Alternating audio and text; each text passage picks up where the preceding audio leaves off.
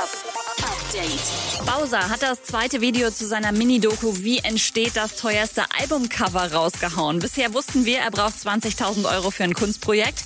Label wollte die Kohle wohl nicht locker machen, also ist er zur Sparkasse Bietigheim. Okay, ich erkläre es noch einmal. Das ist nicht einfach nur ein Albumcover. Das ist Kapitalismuskritik. Das ist Kunst. Andy Warhol würde mir einen Blasen dafür. Alles, was ich brauche, sind 20.000 Euro. Scheiß drauf. Danke für nix. Sparkasse Digital, was kann ich für Sie tun? Hallo.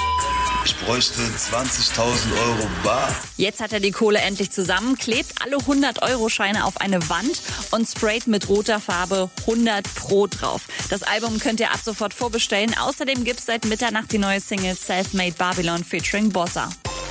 In Frankfurt soll eine Straße nach Haftbefehl benannt werden. Und zwar geht es um die Bismarckstraße, die nach Otto von Bismarck benannt ist, mitverantwortlich für Deutschlands Kolonialverbrechen in Afrika. Die Straße soll umbenannt werden, fordern einige Bürger und schlagen stattdessen Hafti vor.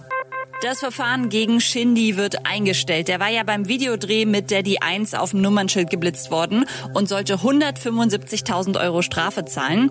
Da mehrere Mitarbeiter der Videoproduktionsfirma jetzt zu seinen Gunsten ausgesagt haben, muss er nur 10.000 Euro an eine Stiftung spenden.